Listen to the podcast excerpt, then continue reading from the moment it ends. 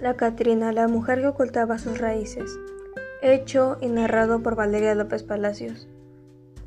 En el siglo XIX, en México, Distrito Federal, vivía una joven llamada María, que trabajaba de sirvienta en la mansión de los Vázquez, una familia importante española.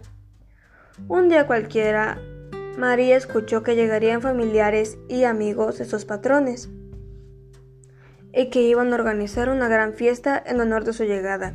Entonces María vio la oportunidad para dejar atrás su vergonzoso y miserable trabajo. Pasaron los días hasta que llegó 31 de noviembre. Ella fue a la entrada para esperar a los huéspedes. Atendió a los primeros invitados y cuando ella fue a dejar el equipaje, ella robó un vestido, unos zapatos, un collar y aretes. Después que llegaron los invitados, en la cena, desde la muchedumbre, ella alcanzó a ver a un guapo muchacho y ella se enamoró perdidamente de aquel. El nombre de él era Arturo del Castillo, era parte de una familia cercana a la realeza, pero a él no le permitían estar asociado a alguien sin título o perteneciente de alguna familia de alto rango. Entonces María, para hablar y enamorarlo, ella asistiría a la gran fiesta de Día de Muertos, disfrazada de calavera. Llegó el día y fue al mercado a comprar flores de cempasúchil para adornarse el cabello. Llegó la noche. María ya estaba lista y lucía muy hermosa. Tomó el nombre de Esmeralda Marqués y así logró colarse a la gran fiesta logró atraer la mirada de aquel muchacho Arturo. Él se sintió atraído por aquella mujer y fue hacia donde estaba María.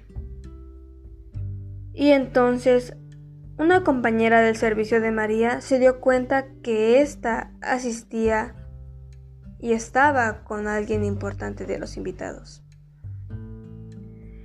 Y entonces María, fingiendo ser alguien más, despreció a su amiga y continuó hablando con personas importantes y Arturo. María salió a buscar a su amiga sin que nadie se diera cuenta y le explicó y contó todo. Y empezó a maldecir y a despreciar sus raíces y su economía. Su amiga, sin nada que poder hacer, dejó que María saliera y María fue a buscar a Arturo. Con él empezaron a hablar sobre su economía y empezaron a conocerse. Y de pronto Arturo le dio un beso a María. Y Arturo se dijo, quiero estar con ella hasta el fin de mi vida. Quedó enamorado de María. Y entonces él le dijo a María que se fuera con él a España. Y ella le dijo que sí. El ansioso mandó a llamar a sus sirvientes y ordenó el regreso inmediato. En el transcurso en lo que iban a España, María, fingiendo que había perdido su ropa, hizo que Arturo le comprara los vestidos más elegantes y caros de ahí. Al llegar a España, Arturo les presentó a sus padres a María. La madre de él sospechó del origen de María y investigó sobre ella. Después de saber la verdad, citó a su hijo y a la joven a la sala.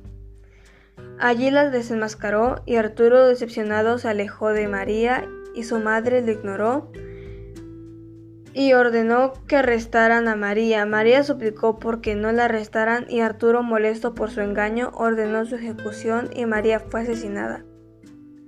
Lo ocurrido llegó a los oídos de aquellos que la conocían y la apodaron la calavera garbancera y después la cambiaron a la Catrina.